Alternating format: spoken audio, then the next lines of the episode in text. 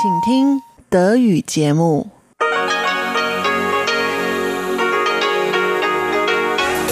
Hier ist Radio Taiwan International. Herzlich willkommen bei Radio Taiwan International aus Taipei, Taiwan. Kurz der Programmüberblick über unser halbstündiges Programm vom Mittwoch, den 18. Dezember 2019. Wir beginnen mit den Nachrichten des Tages, anschließend das Kulturpanorama. Dort stellen wir Ihnen das taiwanisch-japanische Musikduo Aligatissimo vor. Zum Schluss noch das Wirtschaftsmagazin. Dort geht es um Wachstumsprognosen für 2020 der Standard Chartered Bank, um eine Neufestlegung der Einspeisetarife für grüne Energien und um eine weitere Geldstrafe für Tai Power für das Kohlekraftwerk in Taichung. Soweit der erste Überblick und nun zu den Nachrichten.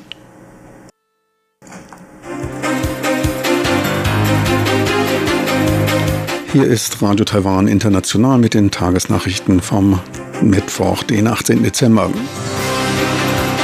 Die Schlagzeilen. Außenministerium bedankt sich für US-Unterstützung. Verkehrsministerium neues Weißbuch für Verkehrspolitik vorgestellt. Und die Akademie Sinica bringt ihre Bruttoinlandsprodukt-Wachstumsprognose für 2020. Und nun die Meldungen im Einzelnen.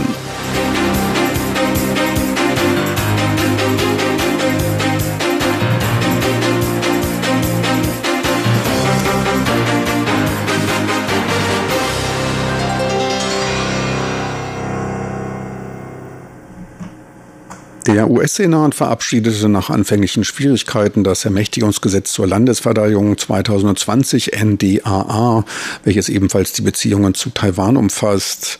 Anfangs gab es jeweils eine vom Kongress und dem Senat herausgegebene Version.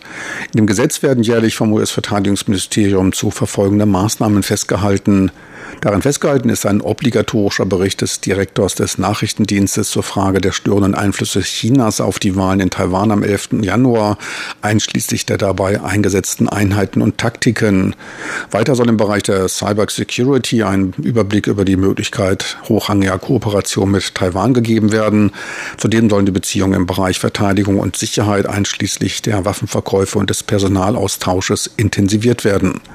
Joanne O, Sprecherin des Außenministeriums, bedankte sich beim US-Kongress für die parteienübergreifende Zustimmung zur militärischen Kooperation und der Unterstützung von Taiwans Demokratie. Das Ministerium für Transport und Kommunikation stellte heute sein Weißbuch zu den Herausforderungen der nächsten Dekade vor. Als Herausforderungen wurden der Klimawandel, alternde Gesellschaft und stagnierende Geburtenraten benannt, für die intelligenter Transport und Transporttechnologie entwickelt werden müsse. Empfohlen wurde dabei, sich von den herkömmlichen Verkehrsbaumaßnahmen und Methoden der Verkehrsüberwachung zu lösen. Für die Öffentlichkeit wurde zum besseren Verständnis der Herausforderungen ein Buch und ein Video herausgebracht. Verkehrsminister Lin Jialong erhofft sich von diesem am bürgerorientierten innovativen Transport sichere, effiziente und qualitativ hochwertige Transportkonzepte. Taiwans Bruttosozialprodukt BIP soll im nächsten Jahr um 2,58 Prozent wachsen, teilte das Wirtschaftsinstitut der Academia Sinica, Taiwans renommiertestes Forschungsinstitut mit. Die gegenüber der diesjährigen Prognose eines zweiprozentigen Wachstums angehobene Vorhersage wurde wegen der Produktionsrückverlagerung nach Taiwan durch taiwanische Investoren unternommen. Dies soll für einen Anstieg der privaten Investitionen von 3,67 Prozent sorgen. Zudem sollen wegen zunehmender Regierungsausgaben für Infrastrukturprojekte Investitionen in Anlagengüter um 4,11 Prozent steigen. Impulsgeber für die Exporte wird die Entwicklung von 5G-Technologien. Dämpfend wird sich allerdings die abschwächende Nachfrage aus China niederschlagen. Der Export von Waren und Dienstleistungen soll 2020 um 2,56 Prozent zulegen, der Privatkonsum dank der Erholung der Binnennachfrage um 2 Prozent zunehmen. Im Jahresverlauf wird das Wachstum abnehmen. Rechnet man für das erste Quartal mit einem Wachstum von 3 Prozent, soll in den folgenden Quartalen die Wirtschaft um 2,7, 2,5 und 2,1 Prozent wachsen. Die TV-Debatte der Kandidaten für die kommende Präsidentschaftswahl wird am 29. Dezember um 14 Uhr stattfinden. Zum Modus der Ausrichtung lud heute der Fernsehsender CTS die Vertreter der drei Präsidentschaftskandidaten und die bei der Debatte anwesenden Medienvertreter ein. Die Präsidentschaftskandidaten waren ebenfalls eingeladen und traften erstmals aufeinander. Sie konnten im Fernsehen unabhängig voneinander ihre politischen Positionen vertreten. Die Debatte am 29.12. wird vom TSV-Sender PTS durchgeführt und moderiert. Vertreter der Nachrichtenagentur CNA, der Apple Daily, der Liberty Times, United Daily News und China Times werden Fragen an die Kandidaten richten. Ob es zu einer zweiten Debatte kommen wird, ist noch offen. Die Kandidaten Song Chui und Tsai Ing-wen haben ihre Bereitschaft dazu ausgedrückt. KMT-Kandidat Han Goryu lehnt diese nicht ab, äußerte aber aus Gründen der Neutralität Kritik an dem die Debatte übertragenden Fernsehsender. Dieser soll der allgemein als der DPP nahestehende betrachtete Fernsehsender Sunday E-Television sein. Das Hoover-Institut der US-amerikanischen Stanford University in San Francisco gab heute einen Einblick in die Tagebücher von Jiang Qingguo, des früheren Präsidenten der Republik China Taiwans. Im Gegensatz zu seinem Vater Chiang Kai-shek, dessen Hauptwunsch die Rückeroberung Chinas war, fokussierte Jiang Qingguo auf Taiwans politische und wirtschaftliche Entwicklung, so der Kurator der Tagebücher. Jiang Qingguo war von 1978 bis 88 Präsident der Republik Chinas. In seine Amtszeit fällt auch die Aufnahme diplomatischer Beziehungen der USA mit China, was anfangs Bestürzung bei ihm auslöste. Moral und Gerechtigkeitssinn sollten fortan Kern der diplomatischen Ausrichtung sein. Die Entwicklung der Wirtschaft Taiwans wurde von ihm schon früher als beste Diplomatie bezeichnet. Der Vorstellung der Tagebücher wohnten zahlreiche Taiwan-Experten, unter anderem Thomas B. Gold, Stephen M. Goldstein, als auch der frühere, jetzt bereits 99-jährige US-Außenminister George Schulz bei. In den Archiven des Hoover-Instituts befinden sich auch die Tagebücher Chiang Kai-sheks. Chiang Chinguas Tagebücher sind ab Februar im Leseraum des Hoover-Institutes einsehbar. Mit dem neuen Jahr wird es eine neue Intensitätsskala zur Bewertung von Erdbeben geben, teilte heute die damit beauftragte Wetterzentrale CWB mit. Mit der neuen Skala sollen die Auswirkungen auf Menschen, Gebäude und Umwelt besser zum Ausdruck gebracht und damit auch klarere Angaben für die entsprechenden Katastrophenschutzeinrichtungen geben werden. Grund der Einführung einer neuen Skala ist die momentan zu ungenaue Beschreibung der Intensität ab der Stärke 5 aufwärts, bei der Schädigung an Strukturen wahrscheinlicher werden. Stufe 7 wird auch bei der neuen Skala die höchste Stufe bleiben, allerdings werden ab der Stufe 5 die Zwischenstufen stark und schwach eingeführt. Durch die neue, präzisere Messmethode werden in Zukunft deutlich weniger Beben als stark angegeben werden. Von den in den letzten zehn Jahren sich ereignenden Erdbeben wurden nach der alten Skala 194 als Beben der Stärke 5 und mehr notiert, 16 mit der Stärke 6 und mehr bezeichnet. Laut der neuen Berechnung sind es nur noch 10 Beben der Stärke 5, eines der Stärke 6 und das sich im letzten Jahr in Hualien ereignende Beben würde mit Stärke 7 bezeichnet. In Zukunft ist ab der Stufe 5 stark erhöhte Aufmerksamkeit geboten. Und nun zum Börsengeschehen vom Mittwoch. Um weitere 25 Punkte legte heute der Aktienindex TAIEX zu und stand nach Umsätzen von knapp 5 Milliarden US-Dollar bei Börsenschluss bei 12.122 Punkten. Börsenbeobachter sprachen von einem liquiditätsgetriebenen Aktienmarkt. Ein kurzer Blick auf den Devisenmarkt. Der US-Dollar notierte bei 30,12 Taiwan-Dollar und der Euro bei 33,58 Taiwan-Dollar. Und nun die Wettervorhersage für Donnerstag, den 19. Dezember 2019.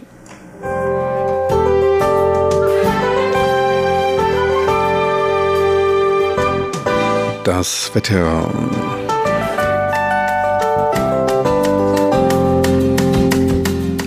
Leichte im Norden starke Bewölkung in der Nacht zum Donnerstag. Regen fällt aber nur im notorischen Nordosten. Die Temperaturen sinken bis auf 16 Grad in der Nordhälfte und 18 Grad im Süden des Landes. Tagsüber breitet sich die von Norden eindringende Kaltluft aus und sorgt dort für Bewölkungsverdichtung und Regen. Der Rest des Landes bleibt bei mittelgrauem Himmel niederschlagsfrei. Im Norden steigen die Temperaturen nur leicht auf über 20 Grad. Im Süden können es bis zu 29 Grad warm werden.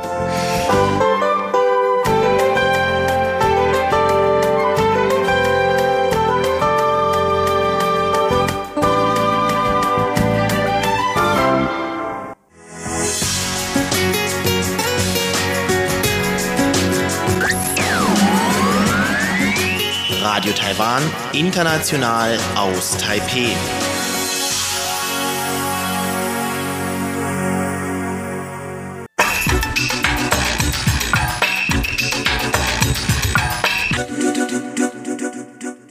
Im Kulturpanorama mit Karina Rother nun das japanisch-taiwanische Musikduo Aligatissimo. Kultur auf RTI.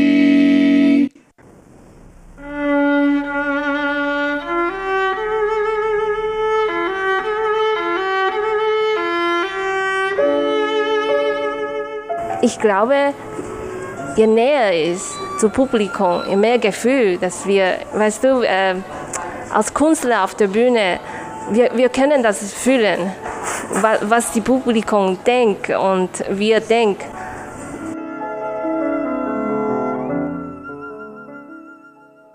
Ishang Zedner, genannt Isabella, ist Geigerin und wohnt in Wien. Gemeinsam mit dem Japaner Teppei Soeda hat sie 2011 das Duo Alligatissimo gegründet. Das Duo aus Klavier und Geige spielt europäische und asiatische Klassik und tourt derzeit mit ihrer neuen CD durch Japan und Taiwan. Vor ihrer Matinee in Taipei am 14. Dezember habe ich die beiden Musiker in einem kleinen Café in der Stadt getroffen, um mich mit ihnen über ihre Musik zu unterhalten. Als erstes wollte ich wissen, was sie zur Musik führte und wie es zur Gründung von Duo Alligatissimo gekommen ist. Tepe Söda erzählt. Also ich komme aus Japan, Fukushima und ja, meine Mutter war jetzt ist auch äh, Klavierlehrerin und ich habe so äh, Klavier angefangen, als ich äh, sechs Jahre war. Und ja, dann habe ich immer Klavier gelernt bei meiner Mutter. Und äh, ja, das war ja, so Nat Natur für mich. Und äh, als ich 18 Jahre war, ich bin nach Frankreich äh, gegangen und dort äh, Klavier zu studieren, drei Jahre. Und danach, äh, meine Mutter ist krank geworden und ich musste nach Japan zurück, äh, obwohl ich weiter in Deutschland äh, Musik äh, studieren wollte. Tepe kehrt zurück und arbeitet acht Jahre lang gemeinsam mit der Mutter als Klavierlehrer in Fukushima, bis sich dort 2011 das Erdbeben und die nukleare Katastrophe ereignen. Alle um, Schüler von uns mussten flüchten von Fukushima und eigentlich meine Stadt ist sehr stark betroffen. Ich, ich konnte nicht mehr äh, als Lehrer da bleiben. Ich habe entschieden, äh, weiter zu studieren, äh, dann dieses Mal äh, in Wien. Ja. In Wien trifft er die Taiwanerin Isabella, die dort als klassische Geigerin auftritt. Gemeinsam gründen sie das Duo Alligatissimo.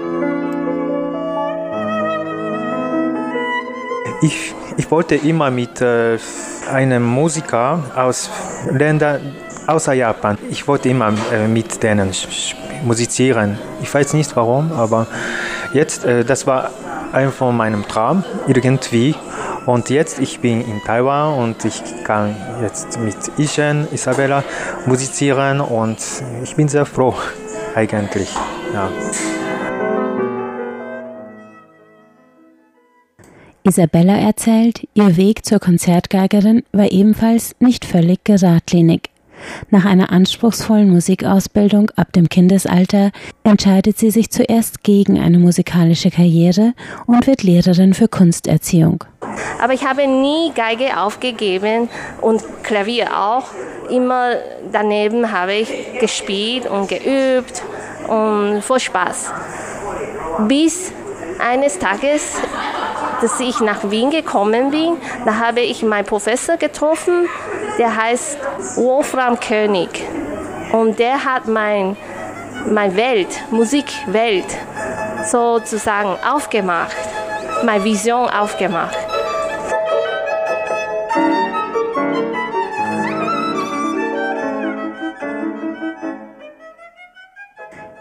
Lehrer vermittelt ihr Auftritte auf den Wiener Bühnen und in ihr wächst der Gedanke, sie könnte ja doch als Geigerin arbeiten. Als sie Tepe Soeda trifft, gründen sie gemeinsam Duo Alligatissimo. Fünf Jahre lang arbeiten sie gemeinsam von Wien aus, touren in Österreich, Deutschland, Taiwan und Japan. Inzwischen ist Teppei zurück in Japan, in Tokio, aber das Duo geht ein bis zweimal im Jahr auf ausgiebige Konzertreisen. Um gemeinsam musizieren zu können, sagt Teppe, muss man einen ähnlichen Musikgeschmack haben. Dass sie aus unterschiedlichen Ländern kommen, bereichert ihre Musik, finden beide. Und grenzübergreifend ist auch ihre Stückauswahl, wie sich auf dem neu erschienenen Album Voyage zeigt. Also wir haben unsere dritte CD äh, gerade in der Markt gebracht, also Release. Und diese Titel heißt Voyage. Wir haben 20 Stücke aufgenommen, kurze Stücke.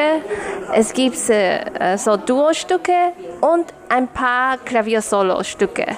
Mit dieser CD tourt Duo Alligatissimo gerade durch Taiwan. Und sie haben auch ein Stück taiwanische Musikgeschichte mit im Gepäck. Wir haben vor unserer Tournee so kleine Stücke gebracht und von verschiedenen Ländern. So von äh, Frankreich, Deutschland, Wien, Amerika, Russland, Finnland und Taiwan. Es gibt zwei besondere Stück von Taiwan, so ein ganz berühmter Komponist, der, der ist schon gestorben, ein ganz großer Komponist in Taiwan, äh, Tailan.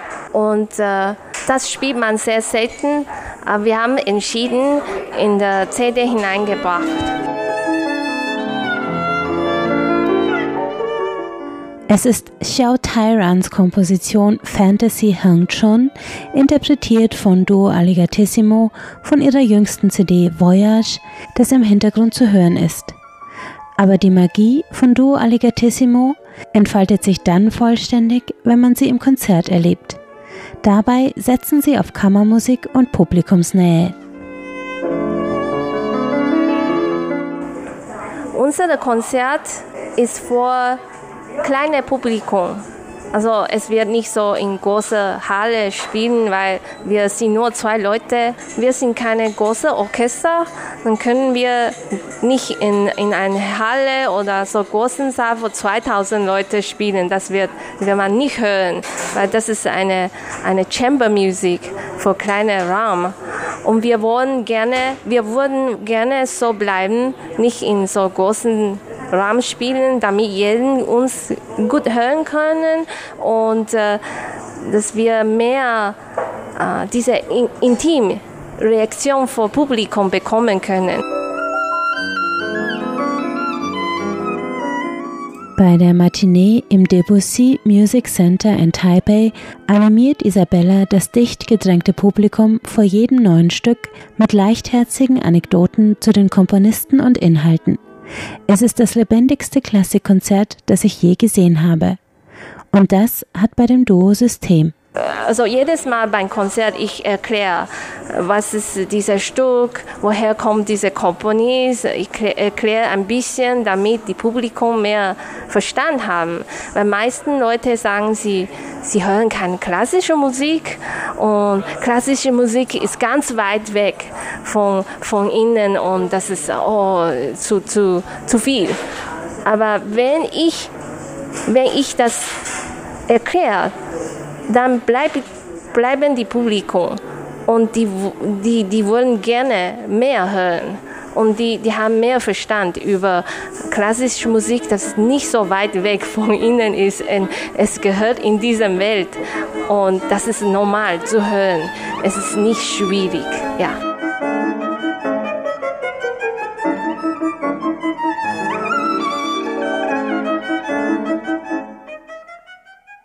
Isabella und Tepe sagen, sie genießen es, durch ihre unterschiedlichen Nationalitäten und Wohnorte intime, persönliche Konzerte in vielen verschiedenen Ländern spielen zu können und dem unterschiedlichen Publikum vor Ort begegnen zu können. Inzwischen sind ihre sechs Konzerte in Taiwan vorüber und es wird einige Monate dauern bis zum nächsten gemeinsamen Auftritt. Voyage, die dritte CD von Duo Alligatissimo, ist derweil im Onlinehandel und auf Spotify erhältlich.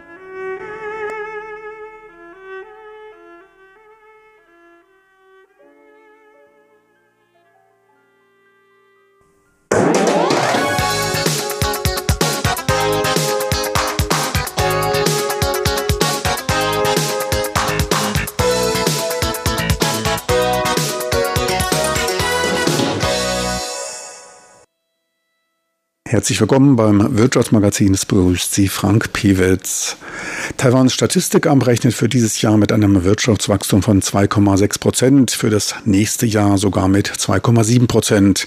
Nicht ganz so optimistisch wie das Statistikamt zeigte sich die Standard Chartered Bank East Asia. Deren Chefökonom Tony Fu gab auf einer Pressekonferenz zum globalen Wirtschaftsausblick 2020 für Taiwan eine Wachstumsprognose von 2,2 Prozent bekannt.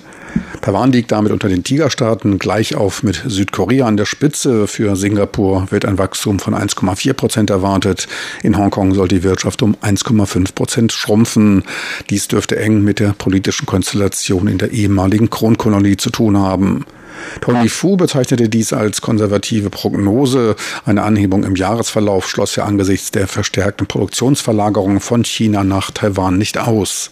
Weitere Impulse sollen für Taiwans Wirtschaft angesichts zunehmender Investitionen in neueste Produktionstechnologie aus dem Halbleitersektor kommen, dem Hauptstandbein von Taiwans Wirtschaft. Zudem hätten Investoren aus Taiwan in den letzten Jahren verstärkt Gelder in den südostasiatischen Märkten zum Abbau ihrer wirtschaftlichen Abhängigkeit von China investiert.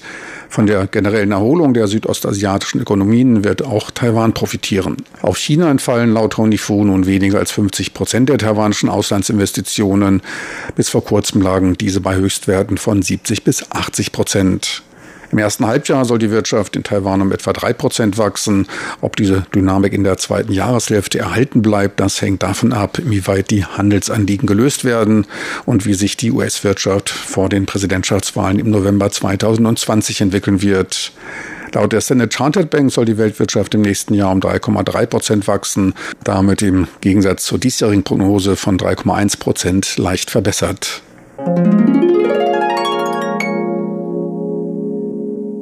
Wie immer zum Ende des Jahres beschloss das Wirtschaftsministerium eine Neufestlegung der Einspeisetarife für grüne Energien wie Windenergie und Solarstrom.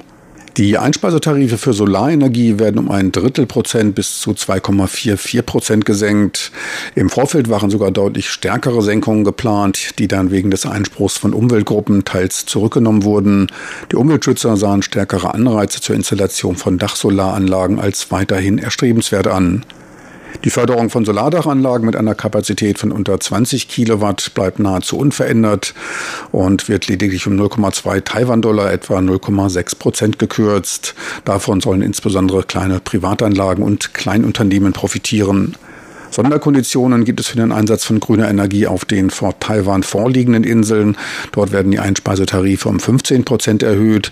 Auch Sportanlagen mit vom Wirtschaftsministerium abgenommenen, auf Sonnenschutzdächern und Markisensystemen installierten Solaranlagen erhalten einen um 6 Prozent erhöhten Einspeisetarif. Für Installationen auf Ureinwohnergebieten wird ein weiteres Prozent gewährt. Recht stark setzt man im Offshore-Windbereich die Preissense an. Hier werden in Zukunft 7,6 Prozent weniger gezahlt statt gut 5,5 Taiwan-Dollar pro Kilowattstunde, circa 16,5 Euro Cent, sind es in Zukunft nur noch 5,1 Taiwan-Dollar, circa 15,1 Euro Cent. Prozentual ähnlich stark fallen die Kürzungen für Offshore-Betreiber aus, die sich für ein gefächertes Einspeiseschema entschieden haben. Dieses Modell wird zur schnelleren Amortisation der Anlagen gewählt. In den ersten zehn Jahren sind höhere Einspeisetarife fällig, in den zweiten entsprechend niedrigere.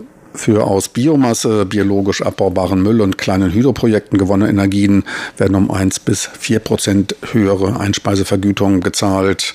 Das Wirtschaftsministerium will damit zu verstärkter Nutzung solcher Systeme ermutigen, die gut isoliert sind und den Ausstoß von Methangas zu 100 Prozent verhindern. Methan soll einen deutlich stärkeren Erwärmungseffekt auf das Klima aufweisen als CO2. Dass es schneller zerfällt, wäre bei zunehmenden Methanemissionen nur ein schwacher Trost. Zurück zu den Ankündigungen. Das letzte Wort ist noch nicht gefallen. Für die Öffentlichkeit, private als auch geschäftliche, besteht noch die Möglichkeit, auf öffentlichen Anhörungen ihre Meinung vorzutragen. In Taipei wird dies am Donnerstag dieser Woche der Fall sein. Die Solaranlagen betreffende Anhörung wird in Tainan stattfinden. Dort befindet sich die höchste Konzentration an PV-Anlagen in Taiwan. Eine endgültige Bescheidung über die Tarifänderungen ist noch in diesem Jahr geplant.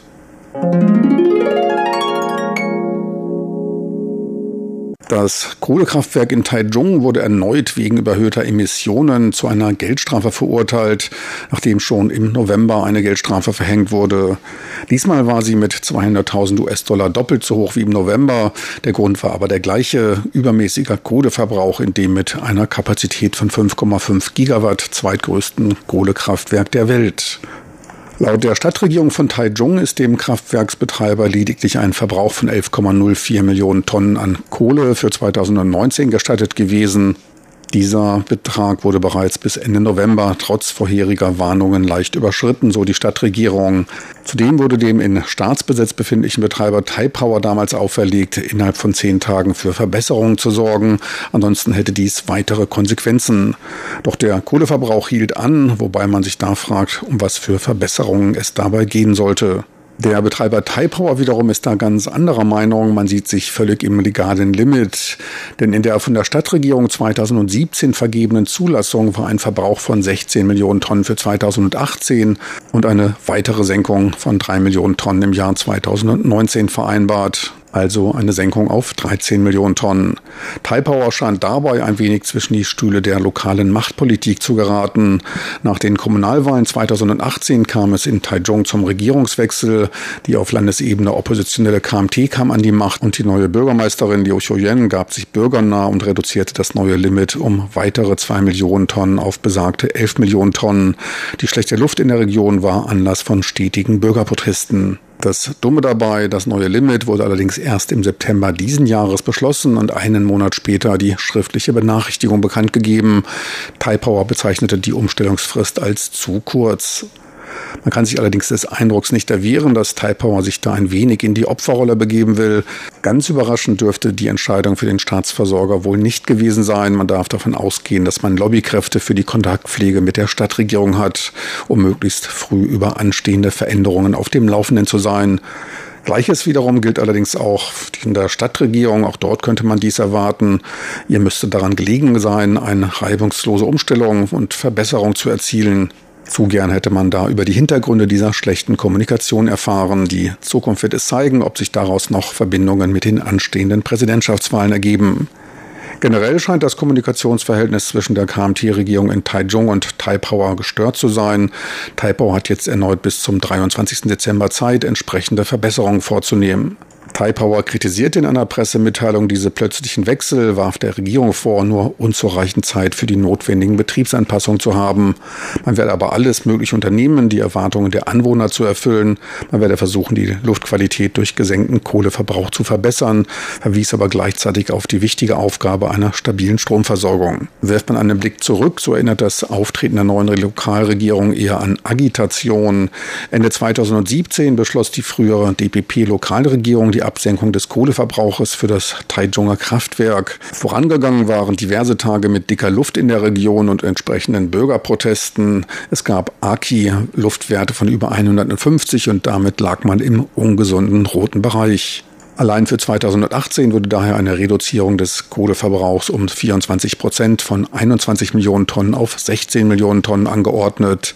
In diesem Jahr dann die von Taipower erwähnten weiteren drei Millionen Tonnen an Einsparungen. Dies wären 38 Prozent Einsparung in zwei Jahren, ein strammes, ehrgeiziges und für Taipower wohl auch anspruchsvolles Ziel. Ein Tempo, das wünschte man sich überall. Das für dieses Jahr eingeforderte Ziel von 13 Millionen Tonnen dürfte zudem, wie auch von Taipower beschrieben, unterschritten werden. Rechnet man den bisherigen Verbrauch hoch, da käme man auf etwa 12 Millionen Tonnen Jahresverbrauch. Damit hätte man den Kohleverbrauch dann innerhalb von zwei Jahren fast halbiert. Eines ist gewiss, der Wahlkampf, der kommt näher.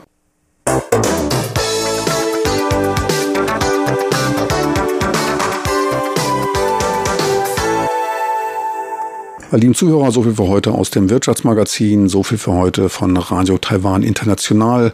Noch ein kurzer Hinweis, diese Sendung als auch andere sind online abrufbar. Einfach in Ihren Browser de.rti.org.tv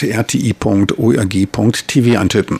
Das war's für heute von Radio Taiwan International vom Mittwoch, den 18. Dezember 2019.